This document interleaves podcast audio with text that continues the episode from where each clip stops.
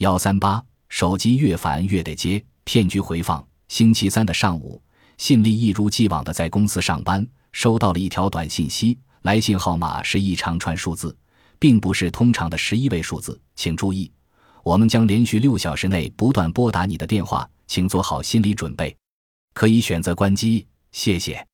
他觉得莫名其妙，认为是朋友在搞恶作剧，就没放在心上。接着，一部外地的小灵通打他手机，接听后。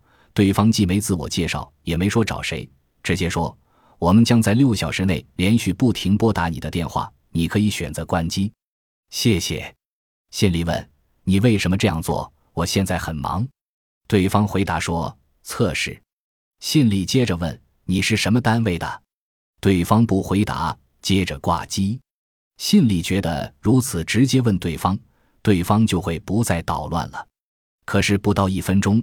同样的号码再次打来，接听后内容跟上次一样。他大约三分钟就会接到一次由这部小灵通打来的电话，每次接听，对方都叫他关机。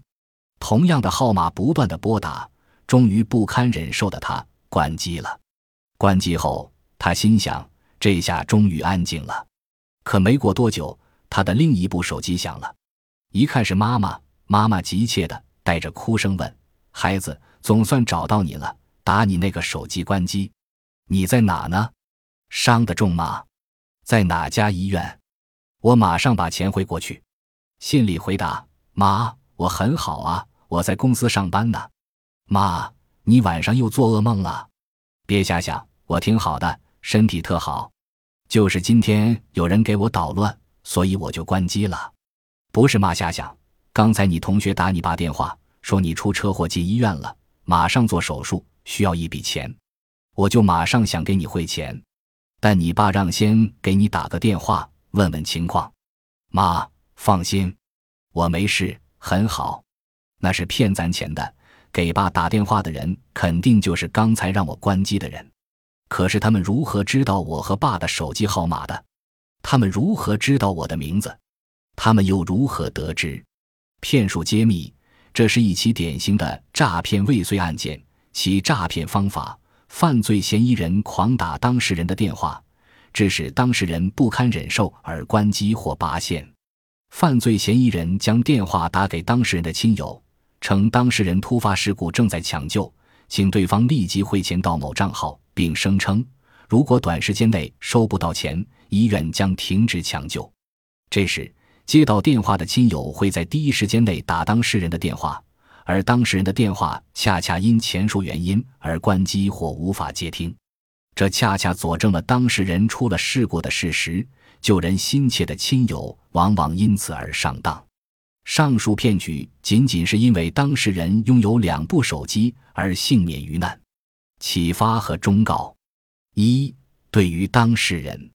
一，当您碰到类似的事情时，请不要慌张。您可以在电话中主动揭穿犯罪嫌疑人的伎俩，以免对方心存幻想而不断来电骚扰。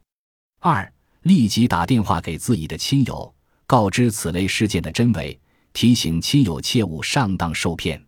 二，对于当事人的亲友，一，保持冷静的头脑，不能完全按照对方的要求汇钱。二，动用一切手段。尽量联系到当事人，只有当事人亲口说明情况，或是看见当事人的状况，才能采取进一步行动。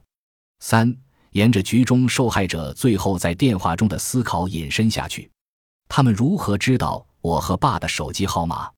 他们如何知道我的名字？他们又如何得知？我们不寒而栗。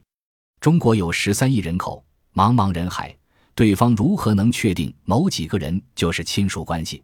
而且能够确定谁是父亲，谁是妈妈，谁是女儿，如何又能知道这几个人的联系方式，并且还要知道女儿在外地工作？在当今信息时代，信息的作用是无与伦比的。难道掌握这些信息的部门或个人，并没有按承诺保守秘密吗？难道是周围身边的人提供的消息？难道行骗者就是上述二者之一？这里让我不禁想到，国家、社会各个层面的监管部门在如何发挥着作用？是体制的原因，还是个人的原因？骗案违法，上述骗局属诈骗。